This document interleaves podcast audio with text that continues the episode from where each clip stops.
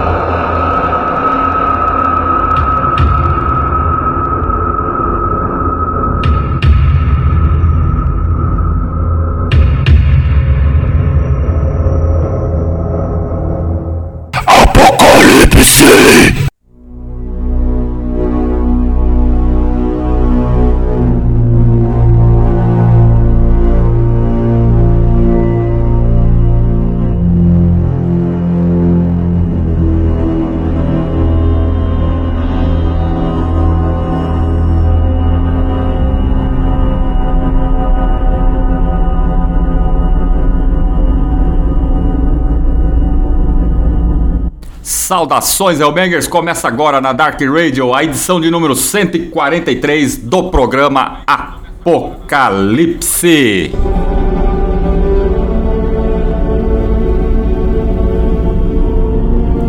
Agora, 20 horas e 3 minutos, estamos ao vivo aqui na Casa do Underground, na internet. E olha aí, pessoal que está ouvindo a gente aí agora. Entra lá no chat, lá na página da, em www.darkradio.com.br. Você pode bater um papo com a gente aqui ao vivo, mandando a sua pergunta, dando a sua opinião. E hoje nós vamos estar entrevistando aqui, batendo um papo com a Horda Cárpatos. Vamos bater um papo com o Disruptor. Né? Então vai ser muito foda para nova temporada do Apocalipse aí, trazendo entrevistas e tudo mais. Eu queria mandar, primeiramente, um abraço pro Diego Rodrigues, que nos ajudou e possibilitou aí essa grandiosa entrevista nesta noite de sábado aqui para vocês. Aqui em Anápolis está chovendo já faz três dias seguidos e é um dia propício às artes negras e ao metal negro. Então, galera, participe lá do chat, dê sua opinião, entra lá agora e vamos aí, estamos só começando, né? O Carpatos é uma horda que surgiu lá em Santo André, São Paulo, no ano de 1999 e carrega em seu nome toda uma história dentro do Necro Underground, né?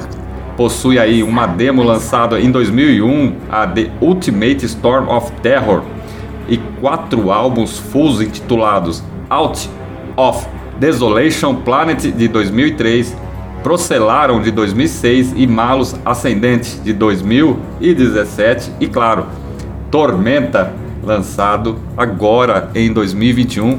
Aliás, um dos grandes lançamentos de 2021, diga-se de passagem, figurou aí em muitas e muitas listas como melhor lançamento do ano e é muito foda. E estamos só começando o programa, estamos aqui com o Disruptor aí. Vamos, vamos convidá-lo aí para ele dar um alô aí para a galera aí. Disruptor, seja bem-vindo aí ao programa Apocalipse. Eu sou muito grato, agradeço a oportunidade, uma honra estar presente aqui é, e ter essa, essa chance de conversar aqui contigo, expor um pouco aqui da, das nossas ideias, nosso conceito e contar um pouco das histórias depois de todos esses anos, né? E bom, acho que a gente tem algum espaço aí para conversar bastante e, e tirar a dúvida do, do, pessoal, esclarecer um pouco as coisas. Acho que é, é uma chance muito valiosa. Agradeço muito a oportunidade. Com certeza, nós vamos bater papo, nós vamos trocar uma ideia aqui sobre a Carpato, sobre a história da banda, sobre projetos futuros, sobre shows e tudo mais. Hoje nós vamos falar um pouquinho de cada coisa aí. E a galera, se quiser participar, só entrar lá no chat lá e, e dar o alô, né, aí pro pessoal aí. Falar com quiser fazer alguma pergunta pro Disruptor sobre a banda, sobre também estão todos convidados, né? Como sempre, é uma honra é, ter, porque o nosso, viu, Disruptor, o nosso bem mais precioso para uma, uma rádio é o ouvinte. Então, é, a gente faz programas para eles, vocês, como banda, também tocam para aquelas pessoas que estão ouvindo o som. Então, o nosso trabalho quase a mesma coisa, né? Vamos dizer assim. Bom, cara, só estamos começando o programa e a gente vai no bloco 2, daqui a pouco a gente vai iniciar o nosso bate-papo. Vamos começar a rolar o som do Cárpatos, do Cárpatos e preparar o terreno aí para a tempestade que vai chegar? Excelente, vamos lá.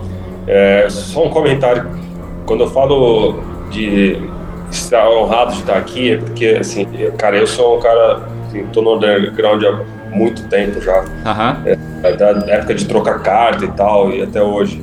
E, cara, eu curto a coisa de rádio, cara. Eu, eu ouço programas de rádio, curto, sabe? Muito é, bom, hein? Ver como é, os artistas, como o, a cena é, se, se propaga, se comunica. E tá aqui presente para mim é, é. Tá aqui agora, de certa forma, protagonizando a, é, e fazendo a cena se fortalecer é algo que assim, me, me faz, é, me dá uma sensação de dever cumprido. Então é isso aí, vamos em frente. Vamos em frente. Vamos, então. vamos rolar Muito bom. Muito bom. Então é isso aí. Vamos começar a rolar Carpatos pra galera aí. E daqui a pouco a gente volta com o bloco 2 do programa Apocalipse.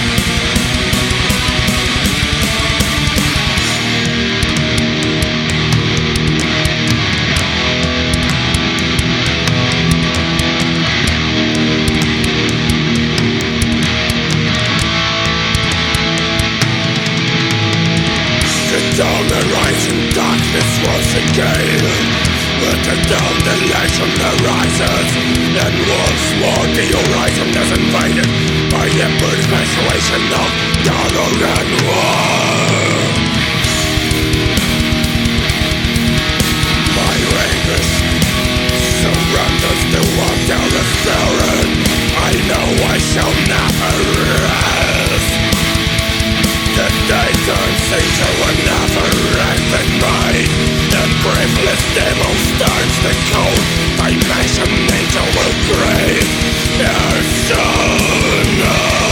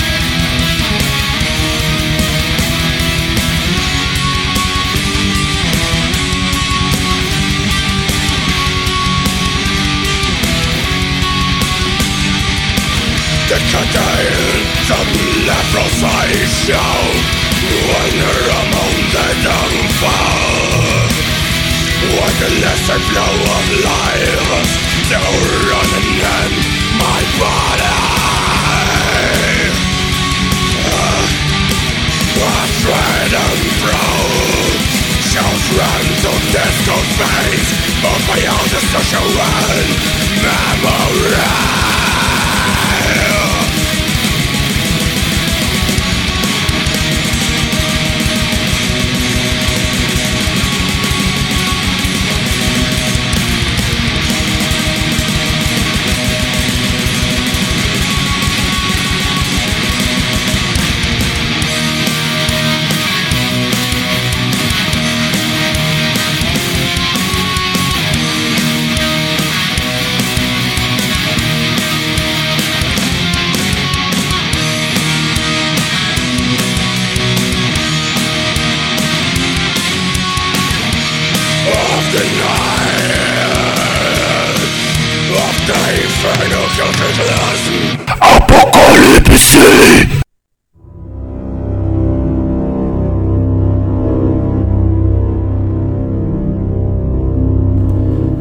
Estamos de volta, bloco 2 do programa Apocalipse aqui na Dark Radio, a casa do underground na internet, sábado 19 de fevereiro de 2022, 20 horas e 21 minutos, ao vivo aqui Vamos mandar, viu, Disruptor, já um alô lá pro pessoal que tá no chat, né? O Valdir e a Lenilda Santos do Underground é com elas e do coletivo Garotas do Metal. E também mandar um abraço pro Cristiano Borges, que tá lá em Pacujá, escutando a gente lá conectado lá. Um abraço para ele aí.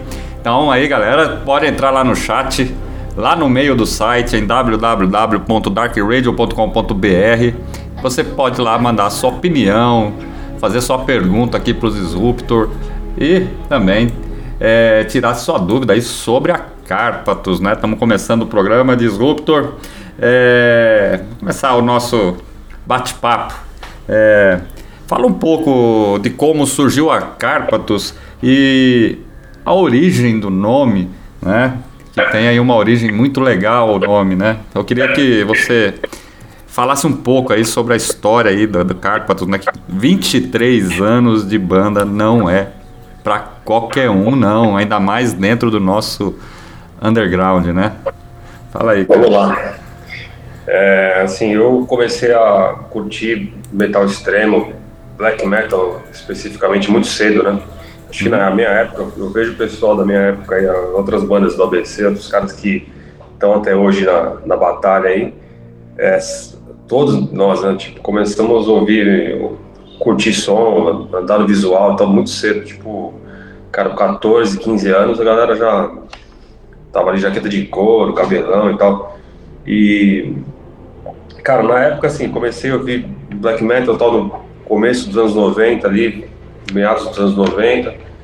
E desde cedo comecei a fazer, comecei com uma outra banda na época, me juntei a uma outra banda ali na metade dos anos 90. Não tava virando, os caras não tinham muita atitude, sabe? Não tinha. Sim. Os caras eram bons, mas não, não, faziam a coisa acontecer, sabe? Uhum. É, vamos ensaiar, vamos, beleza, agora vamos gravar e divulgar isso pro cara. Era um. Era uma, uma batalha pra você convencer os caras a, a gravar. Falei, na boa, eu vou vou sair fora e fazer a minha própria banda. E, é e isso foi o que se tornou o Carpatos na época. Uhum. É, eu comecei o Carpatos, então eu tinha. Era, sei lá, basicamente era a terceira banda que eu participava na minha vida, né? E, é, tinha 18 anos, fiz 19 ali na época, e foi na época que eu, de fato, é, encontrei o nome, né? Falei, beleza, isso aqui vai ser o nome e definir qual que vai ser, e qual seria a direção ali de, de música, de é, qual, qual seria o, a identidade da banda, né? Uhum. E isso foi em 90. Na época não tinha muito. Não, não tinha. É, a, sei lá, caras que. pra tocar comigo como uma banda, né? Então eu pensei, vou fazer uhum. uma one man band, então. Só que também era difícil, né? E, recursos, isso foi em 98, 99. É, cara, Sim. que eu tinha, eu tocava teclado numa outra banda antes. Né? Uhum. Você começou como um One Man Band? Hum? Você começou o Carpatos como um One Man Band, então? É isso, exatamente. Uhum. Aí eu fazia, assim, eu, eu escrevia as primeiras músicas é, fazendo a bateria com o teclado e tal. É, fazia ali o, as guitarras e tal. Sim. Mas não tinha uma qualidade legal. Então, assim, até eu conseguir gravar a primeira demo, você vê que de 99, quando é, a ideia, o conceito surgiu, né? Quando criei a, a identidade, que seria o Carpatos, até conseguir gravar uma demo, foram aí, é, basicamente foi um ano, mais ou menos, um ano e pouco, que foi bastante tempo, né? Eu queria ter feito em menos tempo do que isso. E a gente conseguiu gravar a demo em 2000, eu até aí já tinha conseguido um batera, eu tentei pelo menos um ou dois bateristas até chegar num cara que, que conseguiu gravar Sim. a demo. E a proposta na época, né? A demo foi gravada é, no final de 2000. Uhum. Você vê que, se você ouvir a demo hoje, você vê que ela tem, tipo, é, Blessing Beat do começo ao fim, tem muita coisa que pode, hoje, né, é, é difícil pro, pro pessoal que curte Black Metal agora, talvez, é, entender isso, mas, cara, uhum. na época não tinha banda brasileira que fazia Blessing Beat. Blessing é. Beat começo ao fim, assim, não tinha. E isso era parte da nossa proposta, né? Eu quero uhum. fazer algo renovador, quero fazer algo novo. Sim. E, e isso foi uma coisa que eu acho que, é, que foi uma identidade positiva, né? Talvez tenha sido algo que, que fez é, com que o Carpathos tivesse tido destaque logo de início. Foi, foi um dos, acho que um dos pilares aí, né? A gente tinha uma, uma identidade muito é, única, uhum. musicalmente também. E Aí você falou sobre o nome, o nome também acho que é uma história legal, né? Sim, é, sim. Eu falei é, que assim, tinha participado de algumas outras bandas e tal, assim, na minha adolescência e tal. E, cara, o filme que me marcou a, a juventude assim foi o Drácula de Bram Stoker, né? O livro também é excelente. Sim. E o filme é muito foda. O filme, cara, o filme é sensacional. E tem uma cena que o, que o Drácula fala, né? Que é, ele se refere aos Montes Cárpatos, né? Fala Sim. a, a minha casa, os Cárpatos e tal. E eu fui estudar sobre a região. Então, é, cara, é, é uma região que até hoje tem muitas lendas, muita história. É, é a mesma região, por exemplo, onde fica o castelo da Elizabeth Bathory, né? Do outro lado É. da, Exatamente, é lá mesmo. então, assim, é, é muito. É, é um lugar emblemático. E. A, a exemplo do próprio Bathory, né? Tipo, a É. banda nomeada exemplo. Sim. Claro que é uma referência histórica. Acho que o Carpathos é a mesma coisa, né? uma referência histórica. É um, uma região, um, um lugar que tem uma, uma aura, né? Um- uma carga é, histórica que, que eu acho que traz muito do que, do que a gente quer passar na nossa mensagem. É uma das florestas mais obscuras e sombrias, né, que tem no planeta. É um lugar frio, um lugar é, aonde foi palco de batalhas sangrentas na época do Vlad, né, do do, do Dracul, É, eu, né? inclusive, cara, pra você ter uma ideia, né? é, Então, em 2014 eu fui até a Romênia, eu fui, eu fui pra lá. você foi pra cara, eu lá? quero ver esse lugar. Sim. E eu fiz uma viagem de carro lá pela, pela rodovia, ela chama Transfagarachan. É a rodovia que cruza os Montes Cárpatos. Sim. É uma rodovia assim, Que ca- cheia que massa, hein, cara? assim. Exato. E, e a minha sorte assim, na verdade, a, a propósito não era cruzar ah, os Cárpatos de carro, né? Eu fui lá para conhecer a Romênia, conhecer a Transilvânia, é, conheci várias cidades históricas ali, medievais, é, Sibiu, Brasov. E quando eu, quando eu cheguei no centro de Brasov, conheci um pessoal lá e meu, é, eles estavam indo fazer a, o, eles iam cruzar a, a, a Transvagarachan. Aham. Aí, aí a curioso foi assim, eram duas garotas, né? Tipo, conheci elas tipo no durante uma viagem, um, encontro aí do pessoal do, do hostel. E aí, cara, é, no fim da história, eu acabei dirigindo o carro. Eu Sim. que dirigi, é, cruzando a Transfagarachan, foi, foi sensacional. né? Acho que conheci os Cárpatos da forma mais é, curiosa possível. E Aham. além de tudo, assim, é, essa menina que, que era dona do carro, ela, ela era romena, então ela meio que dava Aham. guiando a gente pela, pela, pela região. É, passamos pelo castelo, castelo do, do Drácula, que é o Chegou aí lá? verdadeiro lá, né? Aham. Foi bem legal. Muito bom. Ó, pessoal lá no chat lá, tá, um abraço pro Chamba, pro Canibal que entrou lá. E a Lenilda, viu, Disruptor, tá fazendo uma pergunta aqui, tá perguntando sua opinião sobre essa era digital aí, como você vê, como você se vê aí em questões de venda de material nessa era digital aí, que vem na contrapartida, né, do reaquecimento do mercado com relação ao vinil, né? Inclusive Carpathos teve o, o Tormenta lançado em vinil. Mas como você vê essa era digital aí? Você acha que facilitou demais para a galera? É, eu acho que, na verdade, assim, é, eu como vivi a era não digital, vamos dizer assim, né? Eu sou da geração que, que viu a mudança acontecer, né? De passar do modelo analógico para o digital, completamente digital como é hoje. Aham. É, eu vejo um lado bom e um lado ruim, né? O lado bom é que você acaba tendo acesso a qualquer coisa que você queira. Sim. Talvez o, o próprio lado ruim seja isso, né? Como é tão fácil você ter acesso a qualquer coisa, você não dá valor a nada, né? Aham. Eu, eu, eu tava me lembrando aqui agora, por exemplo, quando eu vi um, um disco que até hoje é uma referência para mim, que eu amo demais, o primeiro disco do Hoover, por exemplo. Uber. Cara, primeira vez que, é, primeira vez que eu tive acesso a esse disco, cara, era assim, é completamente raro, você não via, é, você não tinha para onde recorrer, Uhum. sabe? A internet basicamente não existia, né? Claro que existia já, mas é, Não era acessível. 96, 97, cara, ninguém tinha internet, não tinha material lá, não tinha onde, não tinha, você não tinha acesso às coisas. Uhum. Então, assim, quando você conseguia um material que era muito específico, muito raro, você, você dava um valor e, de certa forma, a coisa tinha é, não só valor financeiro, quero dizer. né? Hoje a coisa está muito mais banalizada.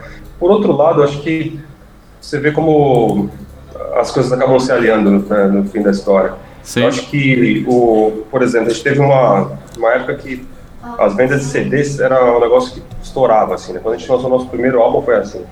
É, as pessoas compravam CDs para ouvir música, né? Você, você, você, mesmo tivesse acesso ao download e tal, você comprava um CD. entendi. É, hoje, as pessoas que compram CDs, e acho que aí, aí que tá o mesmo ponto, é o vinil, é, cassete também, tem uma, hoje tem uma tendência grande, muitas bandas relançando, bandas grandes, né, você vê lá o Emperor, é, sei lá, bandas enormes lançando material of- oficial em cassete hoje em dia. E Aham. assim, isso é claramente o material lançado para o colecionador, né? O, eu tava falando outro dia com, com um cara, um parceiro nosso que distribui inclusive o nosso vinil do Carpa, Uhum. do, do Tormenta. Ele comentou, olha, é, tem uma parcela grande dos meus clientes que nem tem é, tocador de vinil. O cara coleciona para ter o, Pra ter o pra ter o material. material lá, o álbum, sabe, a- o encarte, aquela coisa, até aquela, aquela memória que você, você acaba tendo, né? Eu, eu tenho uma memória, tipo, cara, eu lembro de sair da escola e ir pra casa dos meus amigos, tipo, voltar com, com o vinilzão embaixo do braço. Pô, eu acho que a, os É. headbanger adolescente hoje em dia não, não sabe o que é isso. né? Quem não fez não isso? porque, eu- não porque eu era tipo true, tinha. Cara, Não, a única era- coisa era- que eu ouvia era, era o vinil. né? Todos nós fizemos isso. Hã? Todos nós fizemos isso. Pois é, cara, você lembra? Você deve lembrar bem, tipo, pô, Ah. vinilzão embaixo do braço, e cruzar o bairro, chegar em casa é, e, e ouvir um som. E, Ah. e hoje, claro, eu pego um vinil, ele me traz a- uma memória, né? Então é, é por isso que, que até hoje eu tenho, coleciono. Eu acho que, é, acho que é por aí, né? Respondendo a pergunta, acho que é, a coisa digital tem o lado bom, tem o lado, lado ruim, mas tem o lado bom também. Acho que é, tem o lado positivo de que Sim. é, de certa forma, quem tá afim acaba tendo acesso. E, cara, hoje é um colecionável, né? De fato, você não precisa ouvir música, mas é, CT, cara, eu, eu até hoje compro vinil e, assim, quando eu compro, eu falo, olha, cara, olha, olha essa peça, isso aqui eu vou guardar pra sempre. Sim. Eu acho que, o, que esse é o feeling. Bom, muito bom. Ó, mandar um abraço pro Wolf War, que tá lá no chat também. Ele fez uma pergunta, mas eu vou deixar a pergunta dele pro próximo bloco, hein? Uma pergunta interessante, aliás, diga-se de passagem, um abraço aí. O Chamba tá falando aqui, eu só comentário dele aqui, que ele tá ostentando aqui que ele tem três toca-discos lá funcionando. Né? Boa. Então, é isso aí. Ó, na passagem do bloco aí, eu rolei dois sons do primeiro full do Carpathos. Rolei I Spirit I Suffer e Towards the Empire of Ruins, Ruins né? De Out of Desola- Desolation Planet, lançado em 2003. Então agora nós vamos passar para mais uma etapa da história musical do Carpathos. Ô Disruptor, vamos rolar mais som pra galera aí, antes da gente voltar com o terceiro bloco e as perguntas lá da galera do chat. Excelente, vamos lá. Esses dois sons aí, primeiro disco, você vê, né? Lançado em 2003 e tal, assim, eu ouço até hoje. A minha visão pessoal, assim, eu, eu acho bastante atual ainda. Ah, com Então, certeza. é, Com certeza. foi algo feito de coração mesmo. Muito bom. Então é isso aí. Vamos rolar o som agora e vamos rolar mais sons agora do segundo full da Carpathos, hein?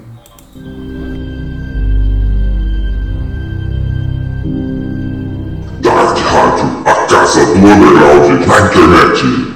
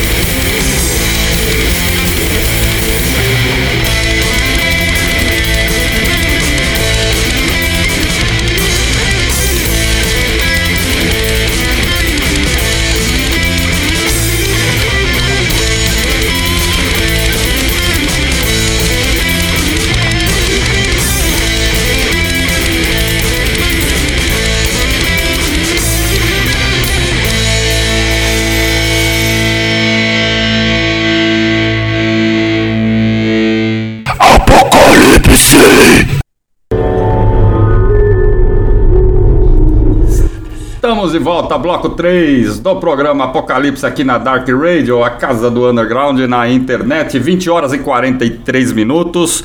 Um abraço pro André Luiz, que acabou de chegar lá no chat também. E aí, rolei aí, sim, mais dois hinos aí da Horda Cárpatos, uma, uma materialização de uma música densa e fria, assim como o próprio nome da horda, né? Cárpatos, relembra aí um local é, realmente que tem uma história e uma carga né, pesada ali, o negócio lá é meio foda. E rolei aí Grace Walls of Beyond, Walk a Path of Thorns do Procelarum de 2006. É, Disruptor, o Wolf War tá aqui no chat, ele fez uma pergunta aí ele queria saber aí, a, a, saber como que é a interação da Carpatos com outras bandas aí do ABC. Se os caras são brothers, se tem uma irmandade ou se não tem nenhum contato. E aproveitando aqui, ele fez um, um, um outro comentário aqui que viu o show de vocês lá na Ledsley, na abertura do Gorgoroth, né, que foi uma noite ali que tocou a Triumph Carpatos. Ele fala até que rolou lá uma treta, né? Parece que rolou uma treta lá, não, não sei. É, é, e eu queria também aproveitar esse gancho da pergunta aí do, do Wolf, do Wolf com relação a vocês terem aberto o show de uma das bandas mais fodas da história do black metal mundial e ter trocado ideia e conhecido o John Nordevide da Dissection. Cara, tá aí um cara que eu realmente queria ter conhecido.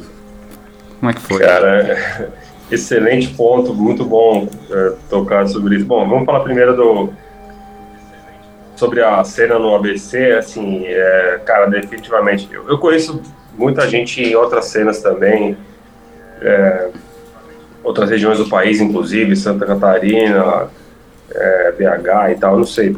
A, a, impressão que eu tenho é que a, a, o ABC, é, acho que a cena já foi no mais forte, mas assim, gente, eu acho que é bastante unido. Tem contato ainda com as bandas, é, as bandas antigas como é o Carpatos, é, tem outras bandas também que tem histórico gigantesco aí, que estão nativas ainda, ou, ou, de certa forma tão, fazem parte do underground. Uhum. Tá aí o, lá, o Evil, na época do Carpathos a gente tinha o Endless War e o Triumph, inclusive que dividiram o palco com a gente na abertura pro Gorgoroth. Uhum. É importante dizer, o show do Gorgoroth foi a primeira vez que uma banda norueguesa veio tocar no Brasil. Primeira vez que uma banda black Sim. metal europeia da nova onda, vamos dizer, na né, época, né? Isso foi em 2003. Sim. Seria Foi a primeira vez que uma banda começa a vir pro Brasil. Uma banda norueguesa, primeira, primeira vez. É. E, cara, é, a gente ter feito parte desse, desse evento aí foi sensacional. Eu, eu, eu, lembro da, da história do Crisão, do, do Triumph, acho que foi a. Acho que um negócio, um cara tentou subir no palco lá e tal, acho que foi um negócio assim. Uhum. É, cara, confusão tinha o tempo todo, né, meu? É. Todo mundo aí era mais novo tal, cabeça quente, black metal acaba sempre tendo, alguma, tendo algum desfecho violento. Então a coisa foi. Aquela época era, era brava, né? Mas, cara, assim, hoje eu, eu tenho contato, acho que com.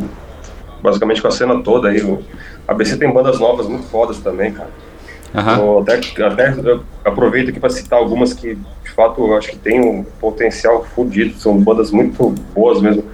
Uma que chama a minha atenção demais é o Canvas, o, inclusive o batera do Canvas, é, ele gravou nosso nosso terceiro álbum, né, a bateria do nosso terceiro álbum, o Malas Ascendante, em 2000. Sim. Ele gravou em 2015 aquilo, cara. A gente lançou em 2017, mas a gravação foi em 2015, né? Porque ele tinha começado o Canvas também. Então, assim, uhum. é, tem muita banda boa na BC, banda nova também. A galera é bastante unida. Então, é, eu, eu, acho que essa união é importante.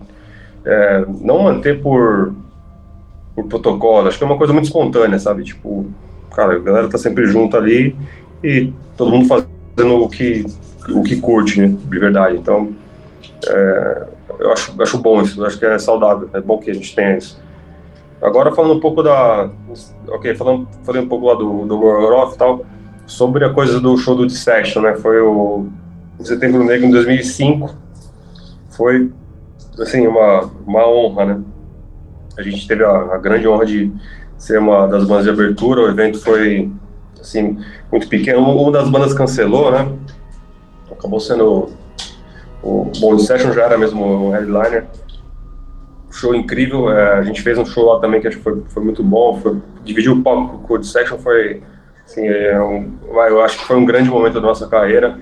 Eu tive a oportunidade também, é, por conta, até quero falar, ainda falando sobre bandas do ABC, né? Outros irmãos meus, pessoal que eu considero muito, o pessoal do Ocultan.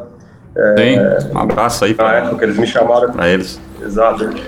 Eles me chamaram para falar, é, a gente precisa falar com o John, veja só, hein, o John queria conversar com o pessoal do Ocultan, e aí o pessoal do Ocultan falou, meu, é, ferrujado um pouco aqui no inglês, né, me chamaram para ajudar eles a, a, a, traduzir ali, falar, ajudar com o inglês aí, né.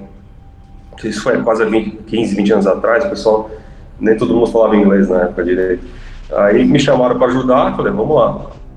Cara, aí, aí, assim, como a gente já era amigo antes e tal, eu falei, bora, vamos, vamos nessa. Cara, é, a gente saiu de casa de manhã, ficamos o dia inteiro com eles no, no hotel, fomos almoçar juntos e tal. E não só com o John, né? Com a equipe toda. John, a, a banda toda do, do Section. Tinha uma equipe também, o pessoal, o, o Roger do Gorgoroth estava junto também, acho que se ele estava só como turista tal, mas enfim, estava lá. Cara, foi um, um, dia sensacional. A gente ficou o dia inteiro conversando muito, cara. E assim, o John, ele queria muito saber sobre a, a coisa da, da religião, da, da, da coisa do da Kimbanda, que o, o Kutan na época é, colocava isso muito claramente nos discos, né? E você vê, sim, ele, ele colocou isso de forma é, que o cara, o John era obcecado por esse tipo de religião uhum. é, é, de magia negra pura. É, né? caos, é, com o pé ali na caosofia, né? Também. É, então. E, MLO. Assim, foi, é, foi, foi legal, foi, foi cara, uma experiência foda demais, cara. A gente ter feito parte do show ali também, pô, é memorável. Deve ter sido muito foda esse show, cara. Infelizmente, não estava mais aí em São Paulo é, nessa, nessa, nessa época, cara. Porque ele com certeza não, não perderia jamais um negócio, um negócio desse, né? É, cara, bizarro que ele se matou que um pouco menos, menos de um ano depois. É, menos de um ano depois, foi logo depois. Né? Uma pena. Quem perdeu foi a música extrema, né? Que criatividade. É. Lançou um dos discos que muita gente torce o nariz, mas é porque eu acho que não sabe o que é o Rain Carlos, né? É um dos discos, é um disco fantástico. Aliás, diga-se de passagem, né? É, eu tive a honra né, nessa oportunidade, me, o próprio John me deu uma cópia do CD do. Não, ele me deu o Marracalho, o EP, o CD, uh -huh. e uma camiseta, cara. Foda isso, guardo até hoje muito, muito apreço. Oh, com certeza.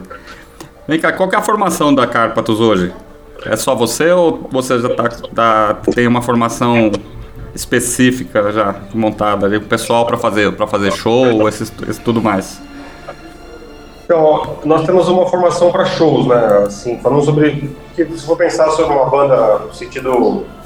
É, usar um termo de trabalho aqui, mas vai, vamos pensar numa formação operacional de uma banda, né? Geralmente você tem os membros da banda e uhum. Como um grupo de trabalho. Então você vai gastar, você divide o custo entre os membros da banda. Você vai ganhar, você também divide o ganho com os membros da banda. Uhum. No caso do Carpets, assim, né? Até por conta de daquela coisa de é difícil você encontrar o pessoal que está de fato é a fim de acreditar num sonho ou, ou de fazer alguma coisa. Ou, porque geralmente, se você reúne um grupo para fazer um, uma banda onde cada um vai ter a sua parcela de uhum. bônus e de bônus, Sim. É, eles também, cada um vai querer tipo, falar um pouco de como a coisa tem que ser, cada um vai dar um, pouco de direcionamento artístico, sempre vai ter alguém que vai querer colocar alguma coisa de política no meio, assim. Eu sou averso a tudo isso, quero e quis sempre manter a identidade do Carpas, eu quis fazer o Carpathos acontecer e percebi que ao longo da nossa história, né, as várias tentativas de ter uma formação é, como uma banda convencional, vamos dizer assim, sempre falharam, né? Sempre a gente tinha conflito de conceito, de ideia, um interesse é, que não batia com entre um, com um membro e outro e tal. Aham. É, então, resumindo a pergunta, assim, a gente tem uma formação excelente hoje. Os caras que estão comigo são brothers, aço, Aham. meus amigos mesmo, e a gente trabalha juntos de uma forma muito profissional. É, falando sobre o conceito da banda, né? É, O membro da banda verdadeiramente é, sou, seria só eu mesmo, né? Eu faço Uhum. é, o, assim, o- todo o, a parte de trabalho da banda, a parte pesada, divulgação, marketing, custo, é, a coisa dos lançamentos, por exemplo, né? Criei um selo que é a Aura Maligna Productions, que a gente lançou, lancei um, um Tormento através dele em vinil e em CD.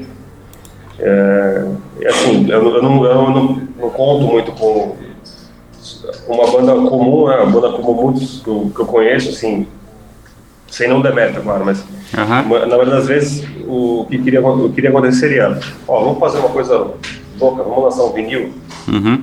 um, beleza, vai sair tanto, vamos dividir entre os membros. Sempre ia ter um que falar, não, isso é muito caro, não vou querer. Outro falar, não, mas quanto tempo vai levar para voltar o grana? Ah, não sei, não vou, ah, não sei, agora não posso.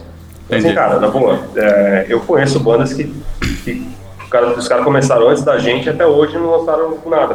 Provavelmente estão nessa discussão. Como eu quero evitar essa discussão, falei, cara, na boa, beleza, eu faço e não é nenhum problema. É, acho que cada banda tem a sua estrutura. É, a gente preferiu manter a estrutura assim, sabe? É, centralizo eu como, como a figura, vamos ser, figura como produtor executivo da banda, vamos dizer assim. Sim. E, e também como a unidade criativa também. E a gente tem um time pra, pra show ao vivo. Que show, cara, eu, eu curto demais tocar ao vivo. Eu adoro Sim. ir pro palco fazer o show, Uhum. ver, ver a galera, encontrar o pessoal, tomar uma cerveja lá com, com meus, rever os amigos. Pô, isso é um negócio bom demais. É, curto muito. Então, show é uma coisa importante. E os caras que estão com a gente é, cara, uma formação excelente. O Batera, o, o Jackson Ferrante, né? O- cara, na boa, pra mim esse cara é um dos maiores bateras do Brasil. Porra, E sim. eu tenho uma sorte gigantesca de ter ele no time. Muito bom. É, é um batera excelente, dedicado. é, você vê, tá nas fotos do álbum, inclusive, tá? é, Aham. é parte é, do time, sendo ele gravou o, Tormenta. Uhum. É, o batera, sim, é, histórico aí, intocável. O cara é um batera profissional, ele toca, ele toca em uma centena de outras bandas, é, grava com outras bandas e tal. É, como- isso é uma coisa muito bem resolvida, né? Do tipo, é, ele tem o trabalho dele, que é tocar em várias bandas, e, e também faz parte aqui do, da equipe é, do Carpets, né? Para gravação, shows e tal. Muito Tem bom. também o, o Arthur, é, ele também toca numa outra banda do ABC, inclusive, né? Nem comentei, ele toca também no Promethean Gate. Promethean É, Gate. Um abraço pro e- Alex. Ele toca baixo no Promethean Gate, ele toca baixo conosco também, que a gente teve algumas dificuldades para ter um segundo guitarrista, e o setup de quarteto tá dando um pouco de trabalho também. Então, Sim. o que a gente acabou fazendo foi é, uma coisa, eu, eu fiz observar algumas bandas, principalmente as bandas de black metal alemão hoje, elas estão muito usando esse setup, né? É, duas guitarras, bateria, voz, sem o baixo, ao Sim. vivo, né, pelo menos.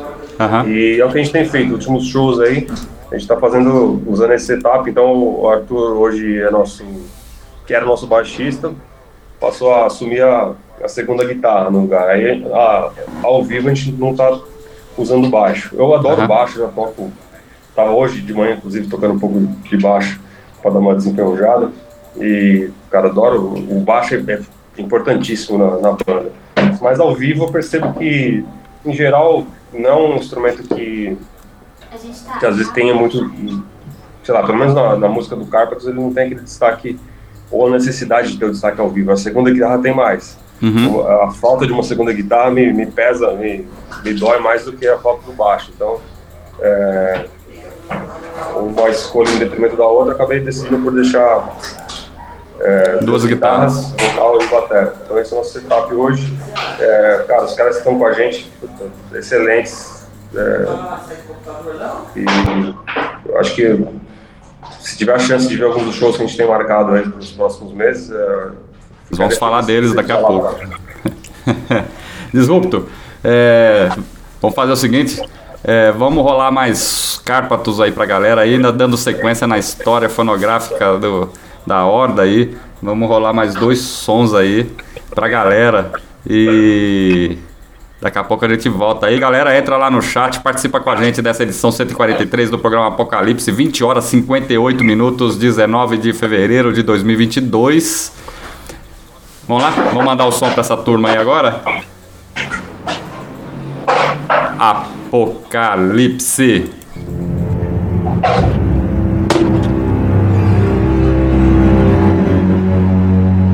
Dark Rádio, a casa do underground na internet.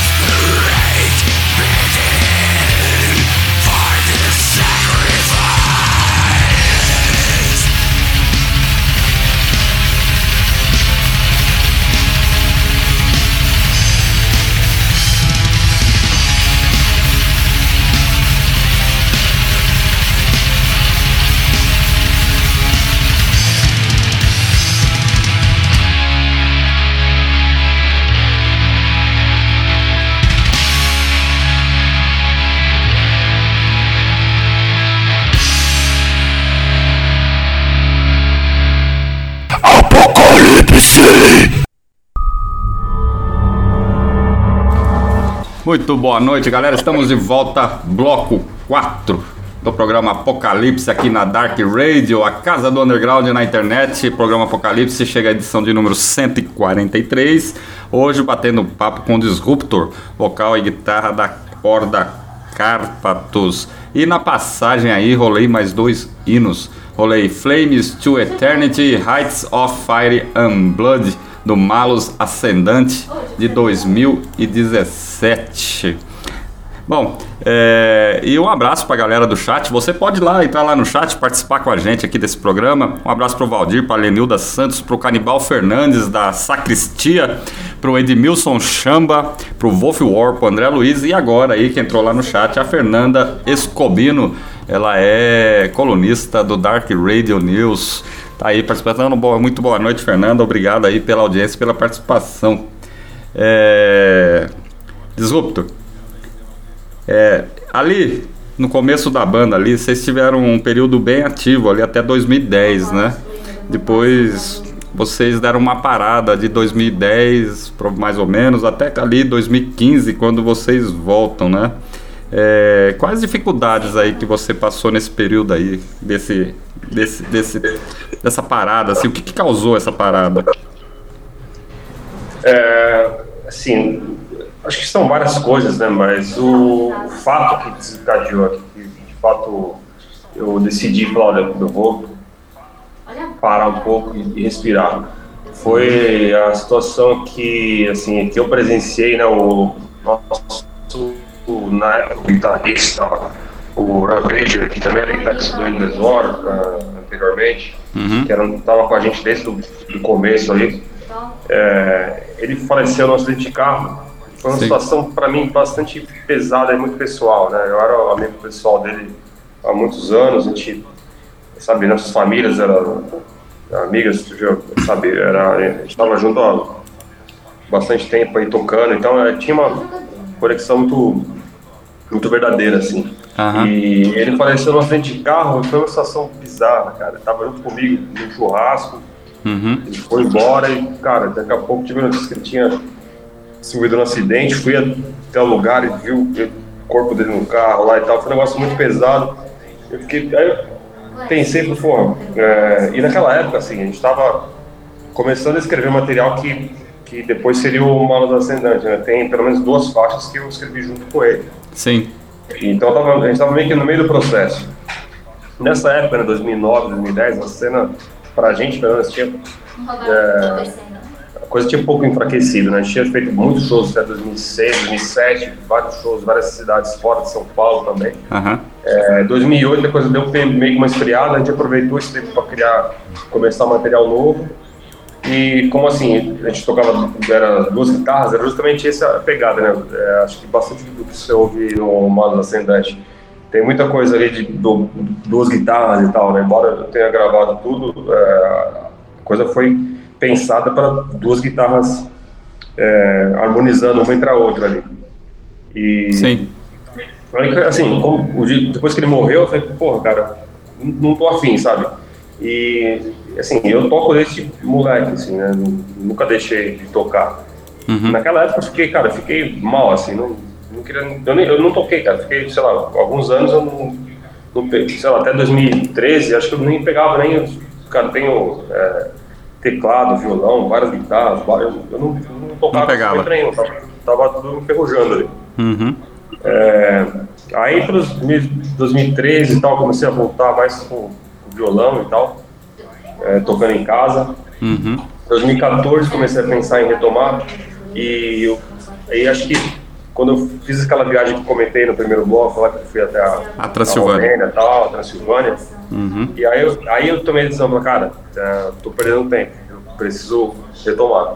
E ainda em respeito ao legado do, do, do meu amigo, né, do Harveja, uh, Lucas Mandelli, uhum. é, falei, cara, eu preciso, é, não vou deixar, tipo, isso, o material que a gente começou a, a produzir aqui, a escrever, vai se eu morro amanhã, a coisa vai desaparecer para sempre. Então, cara, no mínimo eu tenho que registrar.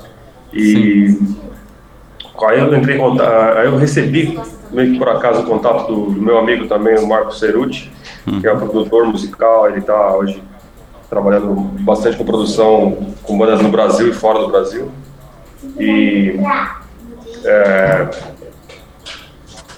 aí foi isso. É, a gente começou a gente começou a, é, a produzir o álbum, né? Eu tinha um home studio na época. Sim. E é, é,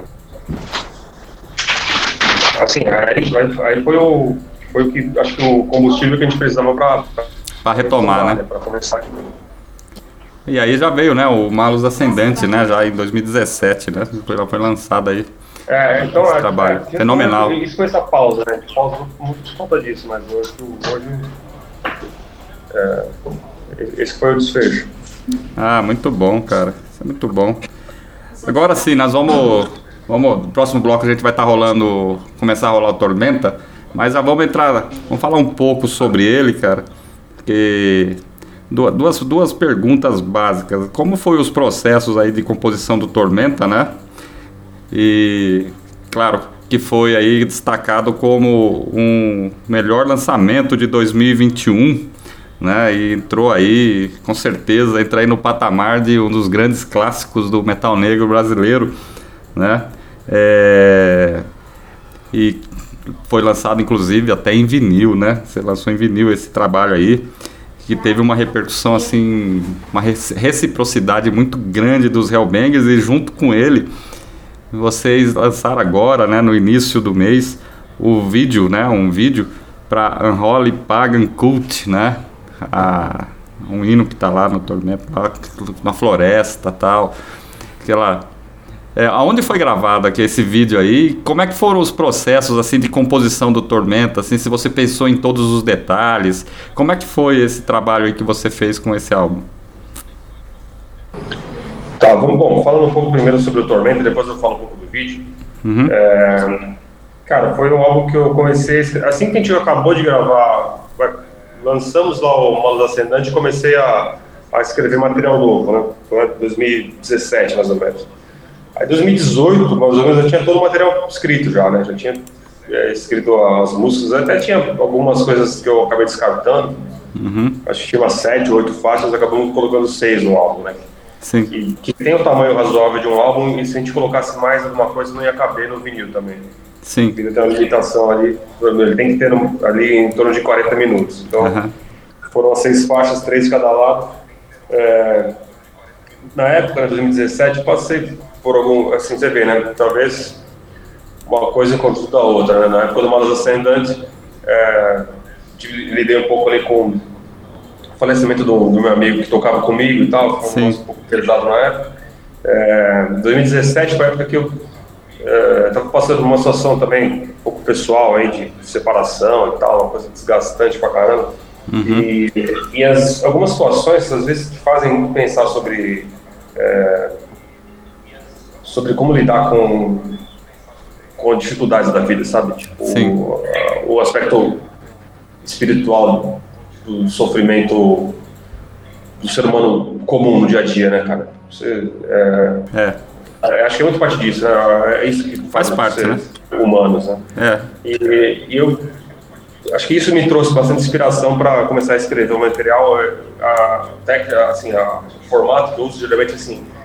Eu primeiro coloco, crio a música, né? Eu coloco a, a, emoção na, na forma musical. Uhum. Depois eu coloco o contexto, ó, esse, esse, essa música, essa, essa tema, esse tema musical merece determinado é, assunto, determinado tópico. Mas, eu coloco uma temática para escrever. Aí de lá vou dissertando a letra de forma que ela case com a música. É importante que a música e a letra, no fim, sejam uma coisa só, né? Acho que Sim. isso que eu aprendi com as coisas que são minha referência, né? Eu ouço o Batre lá do começo dos anos 80, feito por um garoto de 16 anos, cara, ele tinha isso desde o começo, né? a música tinha uma métrica, né? Você vê que a coisa, a letra casa com a música, a mensagem, a ideia como um todo, é por isso que é, que é bom. né? Você pega uma música que não tem esses elementos, ela não, te, não te não seduz, né? não, te, não te chama interesse. Aham. Então eu, quis combinar, já estou passando por um momento merda aqui na minha vida, tô todo fodido em vários eh, aspectos, vou transformar isso em arte. E comecei a escrever, comecei a criar uh, as músicas. Foi rápido, acho que é, pouco tempo eu montei as músicas todas. É, aí de novo chamei também o Marco Ceruti na época para fazer a produção, fazer a pré-produção lá usando bateria eletrônica e tal. É, nessa época a gente estava fazendo alguns shows para promover ainda o, o Malos Ascendante.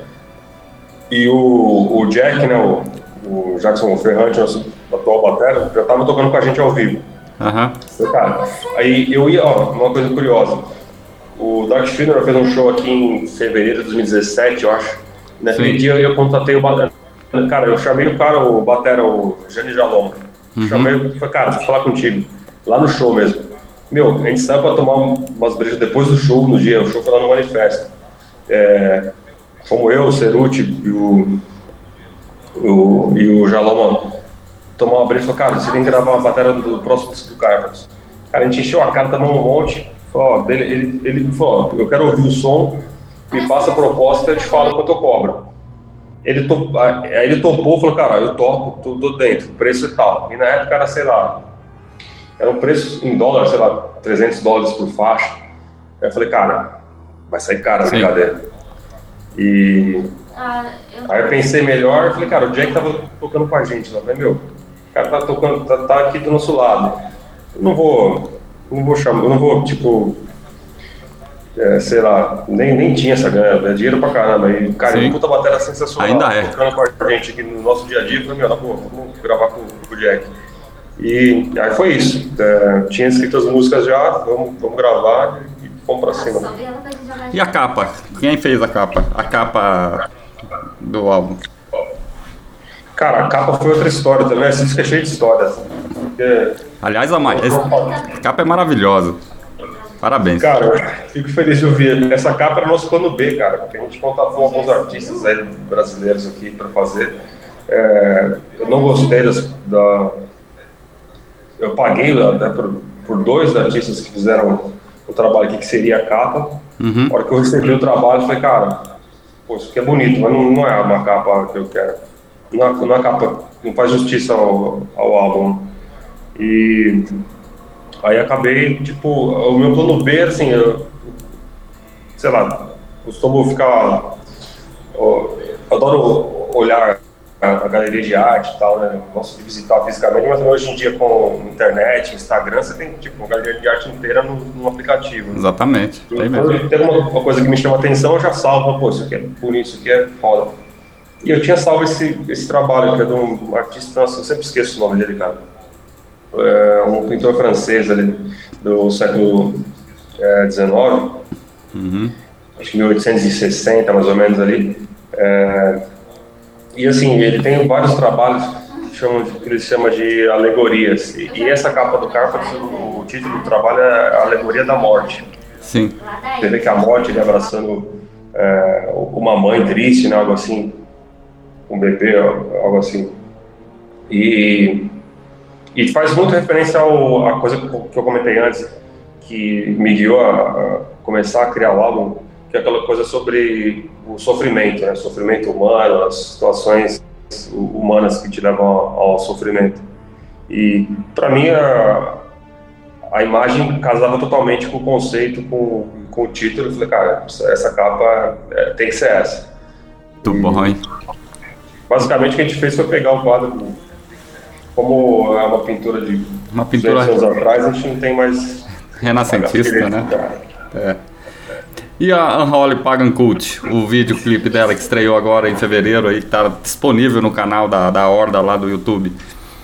Como é que foi cara, a ideia vídeo, de fazer cara, aquele é vídeo? Seguinte, a gente foi fazer as fotos, né? O, o Diego Vieira, nosso brother também, fotógrafo, fez as fotos do álbum, a foto de divulgação. A gente foi até Campos do Jordão. Sim outro amigo, outro brothers também, o Alessandro, o, o, ele tem uma, ele toca algumas bandas, mas é, ele tem a banda que eu acho realmente que tem um diferencial foda, que é o, o é, como é que eu, deixa eu ver, é, enfim, o, a gente chegou em Campos do Jordão para fazer as fotos, né, o, uhum É, o, a- me fugiu aqui, o Legend Félix, cara, a banda. Tá chegando a Cara, tem uma banda sensacional. É um DBSM, assim, um negócio meio de- bem depressivo, suicida, assim, um negócio Sim. é, muito é, novo, assim, sabe? Legend S- Félix é realmente uma banda que vale é, ser conferida. E é assim, é, eu pedi para ele uma sugestão, eu falei, cara, você, cara, você mora em Campos do Jordão, é um um lugar que é privilegiado demais, né, em, em vários aspectos. É, você con- consegue ajudar a gente a achar um lugar para fazer umas fotos? Aí ele guiou a gente até esse lugar, né? Fomos, é, eu, né, a banda, eu, o Jack, é, é, o, o Diego fazer as fotos. A minha namorada tira fotos muito bem também, né? Sim. Dilma tira foto, ela, tem um talento. Aí, assim, o- os takes do vídeo, basicamente foi a minha namorada, ela, ela também fez algumas fotos. As fotos oficiais são do Diego, que são excelentes, o cara é, é monstro, né? E a minha namorada Suzana, ela fez umas filmagens também. Eu falei: olha, o seguinte, vamos fazer alguns takes, se der certo, a gente monta um vídeo. E Sim. aí eu, eu dirigi um pouco, falei: olha, faz, um take aqui, é, sei lá, você gira a câmera em torno da, da gente, faz um movimento aqui e tal. Ela criou muita coisa também, ela pegou, tipo, fez câmera lenta, umas coisas que eu nem sei, nem tinha ideia que dava pra fazer. Tudo feito com celular. Aham. É, pegou uma, tinha um iPhone na época lá, que nem era top de linha, era um modelo básico. E mesmo assim, ela soube usar bem os recursos. Colocou lá câmera lenta, não sei o que, cara. Aí tinha um monte de coisa legal, eu falei, meu, vamos usar isso. Aí eu mesmo editei, Uhum. eu peguei lá o, o Premiere, aprendi usar, não sabia usar, aprendi a usar para esse vídeo. Fiquei lá, acho que um mês e pouco editando o negócio até, até ficar o resultado que você, que você viu. Pô, ficou É, muito bom, cara. aí. Ficou muito bom, parabéns. cara. Ficou muito É, legal. foi, é, foi um negócio bem caseiro, sobre, né? Uhum. Não foi um investimento. Né? Pro próximo álbum a gente quer fazer algo mais profissional. Ah, com certeza. Disrupto, é, vamos fazer o seguinte, cara, vamos começar a rolar aí pra galera aí o, um pouco do Tormenta aí pra essa turma ouvir. Ah, sou eu. E Vambora. dá tempo do pessoal ouvir o som, tomar aí um, um- entrar lá no chat, comentar, bater um papo com a gente aqui nessa entrevista maravilhosa aí com o Disruptor da Horda Cárpatos. Vamos começar a rolar o som aí pra esse povo? Bora. Apocalipse.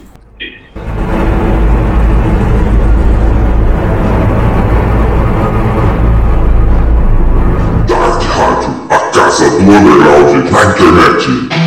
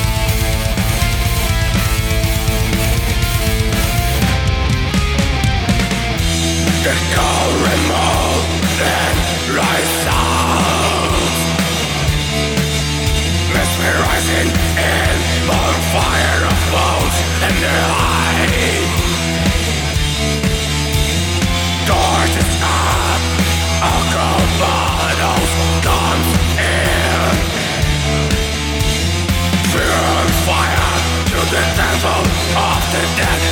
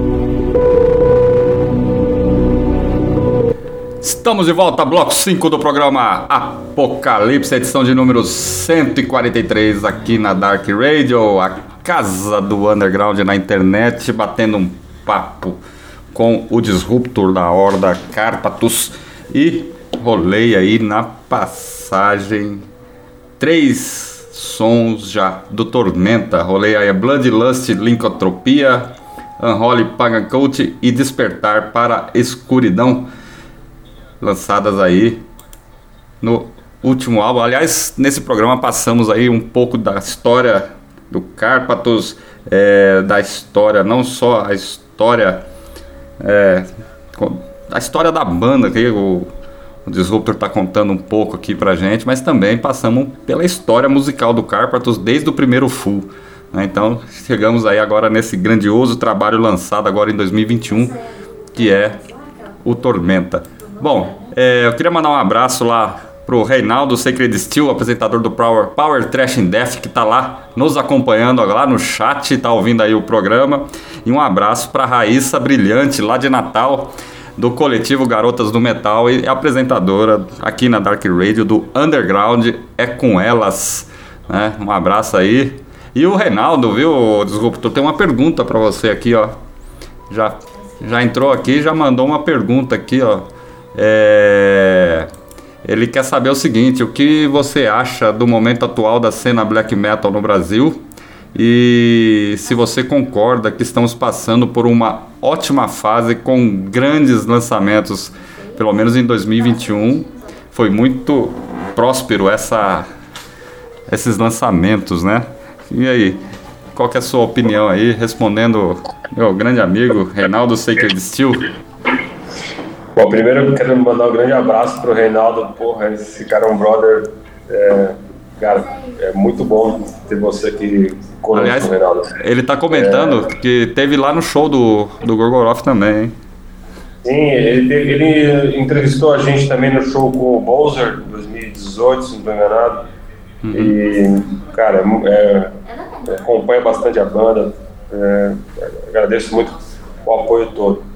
Sobre a pergunta, cara, assim, eu, eu tenho certeza que sim. Eu acho que a.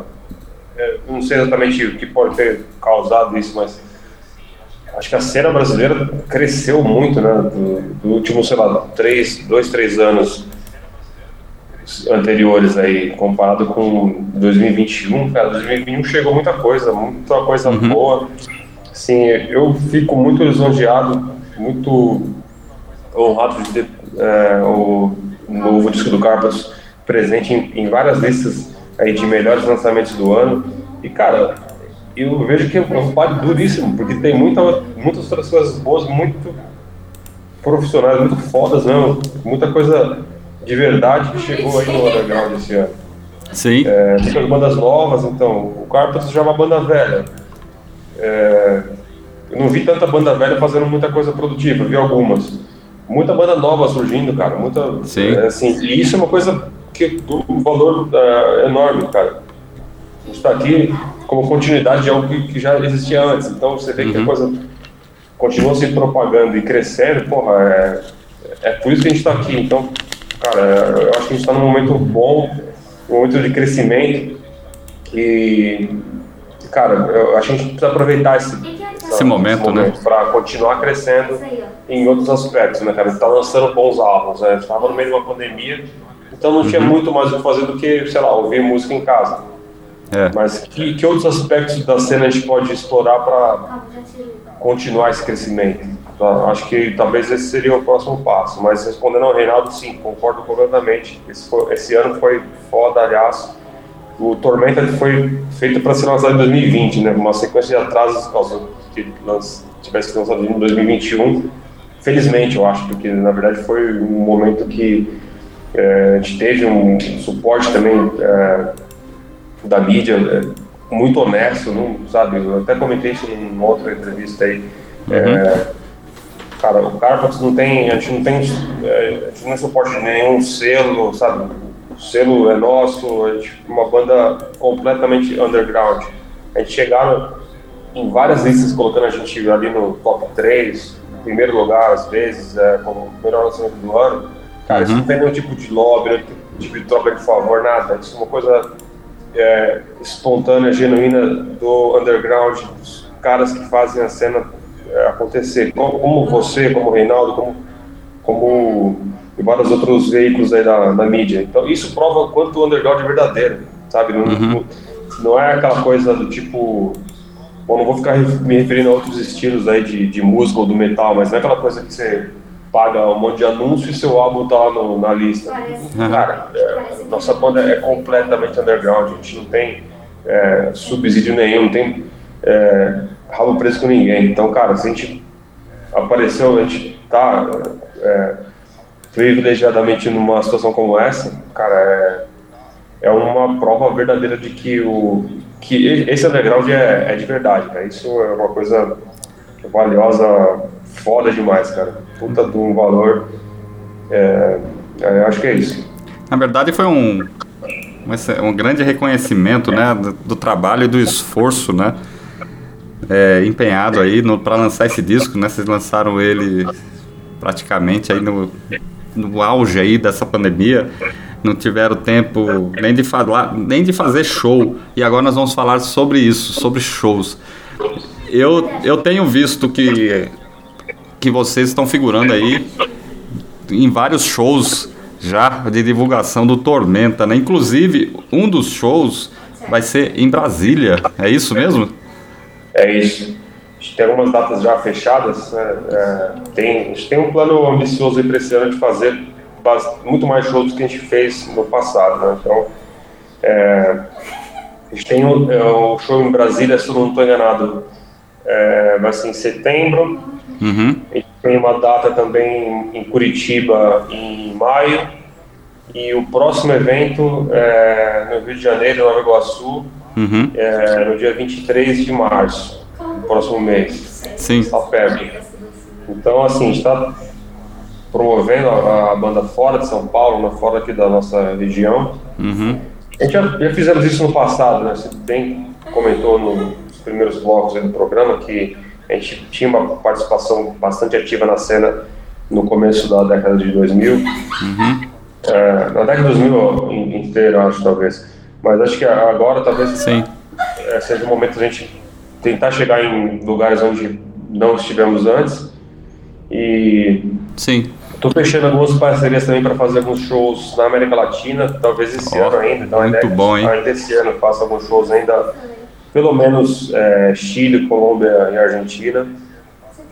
É, para daí pensar se a gente consegue, é, conseguir com certeza sim, mas é, fechar uma conta aí para chegar a fazer alguns eventos também na Europa. A gente tem alguns, alguns parceiros distribuindo nosso material lá, eu sei que eu acompanho aqui pelo, pelos streams também que a gente tem, algum público, em alguns países até bastante significante público é, na Europa, então eu acho que a gente tem elementos aí para para organizar também algum evento por lá. Esse ano certamente não, ainda Sim. é, a gente está focando aqui é, nesse esse respirar depois da pandemia, né? Está saindo dessa. Sim. É, não saímos ainda, né? Não estamos saindo, mas talvez esteja num cenário um pouco melhor do que a gente teve um ano atrás, por conta de, de vários fatores, né?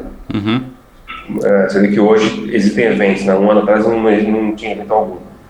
Então, é, a gente está fazendo esses, esses eventos aqui no Brasil, né? É, eu acho que vão ter outros ainda, está para confirmar outros. Aham. Acho que Brasília, acho que é, é que estão confirmados. A confirmar ainda temos, acho que BH, deixa eu ver, e acho que Santa Catarina. Ah, muito Quem bom, está hein? organizando, assim, o nosso, nosso grande parceiro nesses shows aqui no Brasil é o, é o Dani do, do Mark Vision. Uhum. Assim, é, é o parceiro nosso de longa data, desde a época do Esgarote, do Esgarote né? A gente tocou junto muito, muitas vezes aí no, no começo de carreira lá do Esgarote, começo do, do Carpathos também. Uhum. É, tá dando grande suporte pra gente. Eu sei que tem muita polêmica em cima, mas assim, na boa, cara, ó, eu tô fora disso daí.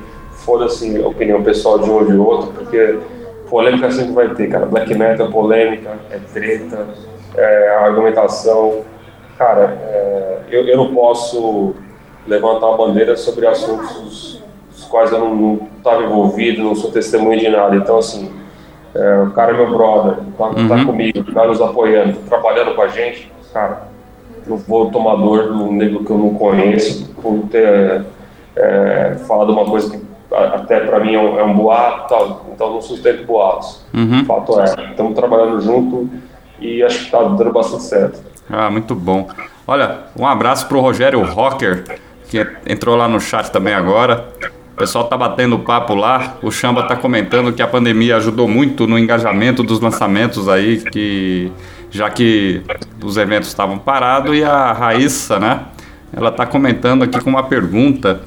É, cada tema- temática lírica do Cárpatos traz uma abordagem diferente. Nesse material Tormenta levou um bom tempo para ser escrito. Vi numa reportagem que você mencionou que esse material trouxe muita carga emocional. O que você pode falar sobre? Né? Acho que você já até comentou sobre isso um pouquinho mais cedo, né? Que é, Não, excelente pergunta, assim, eu agradeço ela, é, pela atenção que ela teve ao, ao assunto, né, é, é uma coisa que eu costumo fazer também nas bandas que eu acompanho, que eu curto, né, eu, eu gosto de ler a letra, entender que, qual a mensagem, né, aham, é, nada mais frustrante do que uma mensagem vazia, repetitiva, sem sentido.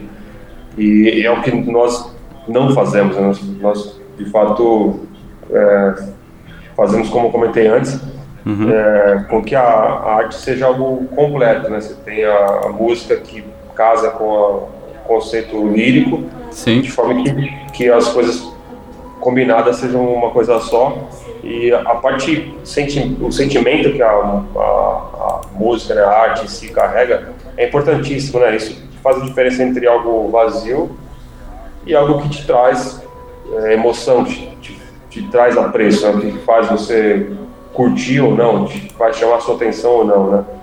É, que, qual, qual a música que te passa alguma coisa, que traz um, um sentimento, né? A música que tem sentimento, que tem carga. É, muito boa a pergunta da Raíssa, porque nessa entrevista eu comentei algo sobre. é, o ponto era justamente sobre a música ter alguma carga emocional, né? Se você pega música, sei lá, de qualquer artista de outros estilos, aí, sei lá, pop, sertanejo, o cara vai falar de alguma coisa do tipo, sei lá, é, tá sofrendo de alguma paixão, alguma coisa. O, o caso do black metal, é, assim, eu acho que você se resumir a falar sobre, sobre um, um assunto só, você vai acabar fazendo algo repetitivo e, e vai acabar caindo no desinteresse. uhum, Então, eu tentei trazer aspectos mais é, pessoais, talvez, da, do, do que seria o sofrimento emocional, né? Então, eu coloquei ah, alguns alguns elementos do que eu estava passando na época, né? Foi uma época é, que eu tive um momento pessoal bastante difícil. Estava no meio de uma separação, né? Separação judicial, assim, uma coisa que é, é, assim, é sabido que é uma das situações mais dolorosas para o ser humano é, é você passar por uma separação, né? uhum, É, porque você tem coisa emocional, tem coisa de advogado, é, sei lá, divisão de bens. Assim, você fica, sei lá, um ano da sua vida passando é, recorrentemente por um, um processo que te desgasta e te fode pelo rabo, assim, te, te mata, sabe? sim, Aí eu pensei, cara, eu vou, eu vou colocar, assim, como eu tava passando é, por algo pesado, depressivo, eu falei, meu, eu vou colocar essa carga, essa, essa emoção, né, essa- esse sentimento na música. E eu espero muito que, que assim, eu ouço a música, claro, né, eu, eu tava ali, então talvez não seja a pessoa para dizer, Uhum. mas espero que os ouvintes, sei lá, quando ouçam, é, sintam é, a carga, né? Sintam a emoção, né? Sintam que a música passa algo, né? Sim. Não é um, um amontoado de riffs ali, um depois do outro. com certeza. São histórias, na verdade. É isso. Bom, ela, a Raíssa ela remata, né, que o black metal, e aí eu também concordo com ela, e a Fernanda Escobino também, né, concorda com ela, né, que o fundamental é que quando você adquira um disco de uma banda de black metal, de uma horda, que leia e entenda as letras, é o mínimo aí, que faz com que o, o Hellbanger se conecte com a banda, com a ideologia e tudo mais. Né? Muito bom aí, parabéns meninas pela pergunta aí. Bom, é, Disruptor, vamos rolar os três últimos sons da Horda Cárpatos aqui pra galera agora. É o lado B do vinil, vamos lá. O lado B, exatamente. Não na mesma ordem que está lá, mas é o lado B do vinil. Ótimo. Apocalipse. Dark Rádio, a casa do underground na internet.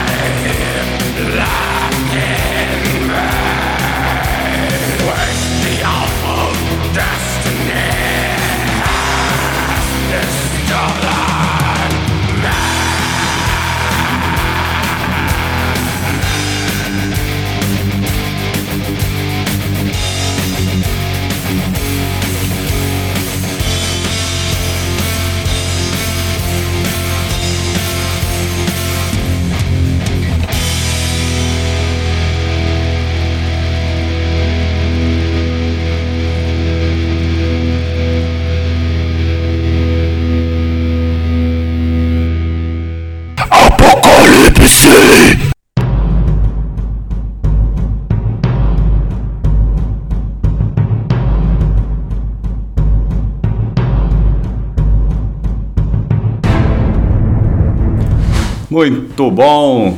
Tá aí. Agora 22 horas 22 minutos, 19 de 2 de 2022, profético, né? 22, 22, 22, tudo 22, né?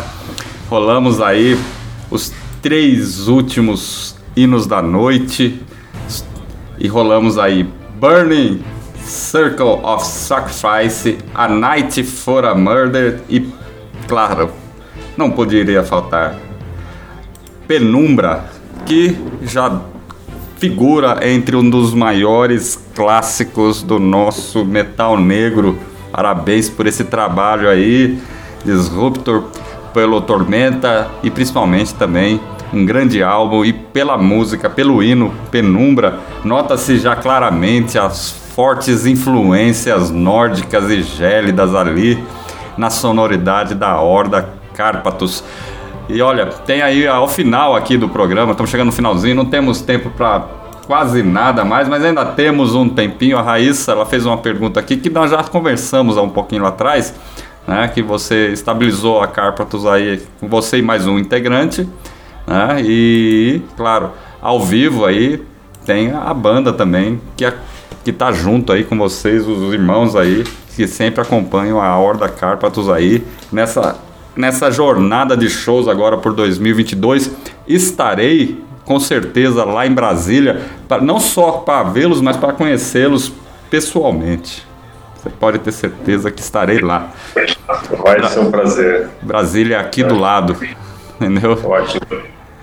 Muito bom, bom, vai ser muito bom conhecer. Nunca tocamos aí na região, vai ser, vai ser ótimo. Vai gostar. Baleia, terra de grandes nomes do, da nossa cena negra do, da música extrema, Valhalla, né? Começou lá o Miastenia, o Vultus Vocíferos, né? Tem grandes hordas lá. Então, é uma cena assim muito forte, sim, muito representativa dentro do, do black metal, com certeza, né? Vai ser bom, bom representar o Carpax a essa cena. Muito bom. Se conseguirem fechar Goiânia também, melhor ainda, porque aí já dá para pegar os dois. Ótimo. trabalhar para isso.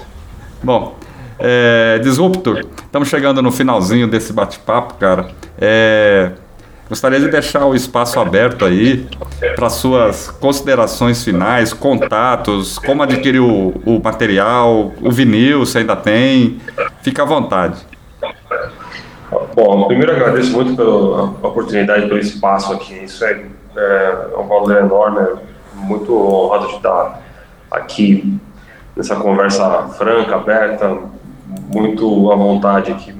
Muito bom que espaço como esse é, exista, tenham é, a devida, o devido valor no underground. Acho que o trabalho que vocês fazem é realmente excelente, assim, é, muito feliz de, de ter essa oportunidade.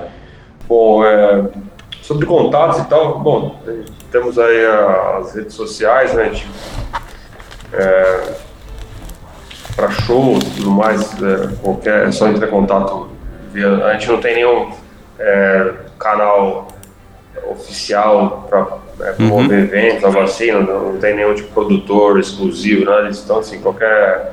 É, qualquer evento é só falar com a banda diretamente, nossos contatos aí, é, manda mensagem pelas redes. É, a gente está bem mais. Ah, acho que as únicas redes que a gente tem, né? Instagram e Facebook. Hoje, uhum. não sei se tem, deve ter outras aí, mas assim, não sou o cara das redes sociais também. Então, é, a gente usa isso hoje mais como ferramenta mesmo. E, cara, sobre o material, é, temos com a banda, temos o, os últimos álbuns aí, acho, acho que tem o, o primeiro está completamente esgotado, né, o Out of Desolation Planet acabou já faz alguns anos. Procelaram, é, tinha sido esgotado, aí eu, eu, felizmente encontrei, fui visitar minha mãe, alguns, acho que um ano retrasado, e eu encontrei uma caixa, ela tinha 22 cópias. É, não, a caixa cheia, acho que são, sei lá, 25. Aí eu vendi já em alguns shows, acho que saiu umas, umas 15, então devo ter ainda umas 10 cópias. Acho que quem tiver a fim de pegar edição de época ainda, são as últimas. Eu, eu devo ter acho que menos de 10 cópias ali para distribuir. O Malus ainda temos, a versão nacional, a versão é, é, inicial, a versão feita na Suécia esgotou já. E o Tormenta ainda temos também, é, tá, tá indo rápido, então acho que deve acabar logo o CD. O vinil tem poucas cópias também, a gente fez uma pensagem pequena também, né? Foi a primeira vez que fizemos algo em vinil. Tivemos uma surpresa boa de, ter uma boa citação, então vendeu bem. Então é, temos algumas poucas cópias.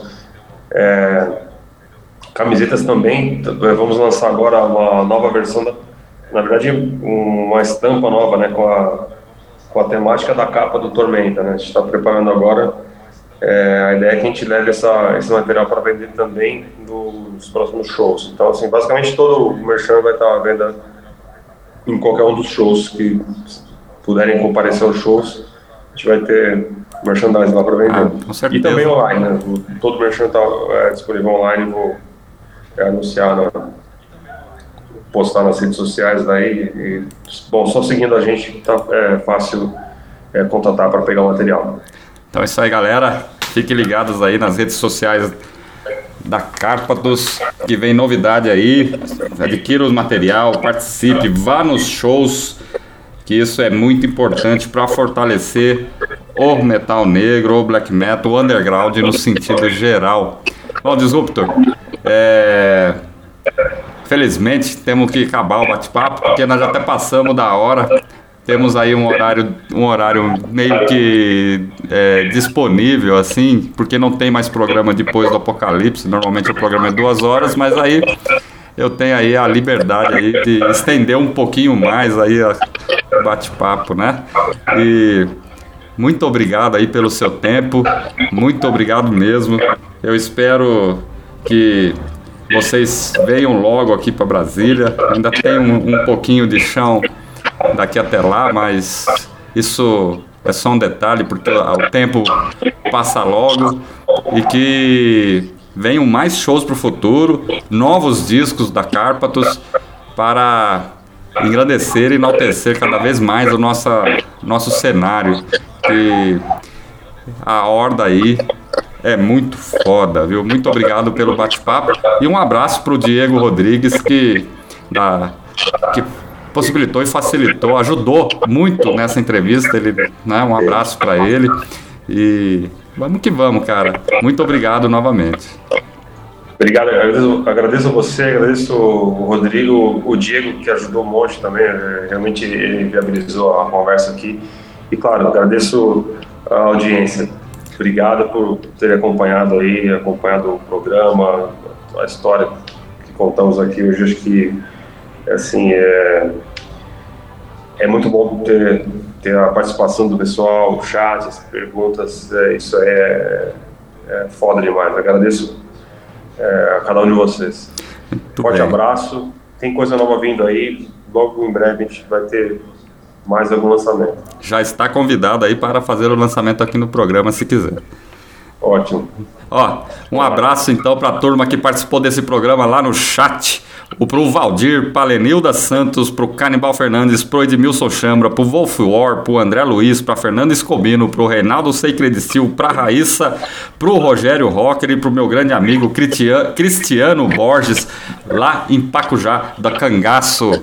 Rádio Rock lá de Pacujá, tá lá ligado aí, ouvindo. Um abraço para todos aí. Continue aí ouvindo a gente aí. Continue ouvindo a programação da Dark Radio. Não saia daí. Programação de domingo é especial. Às 19, 20 horas temos o Conexão DR, temos o Tamo Junto. Então tem muita coisa legal vindo pela frente aí. Muito obrigado a todos, boa noite e até o próximo programa. Apocalipse.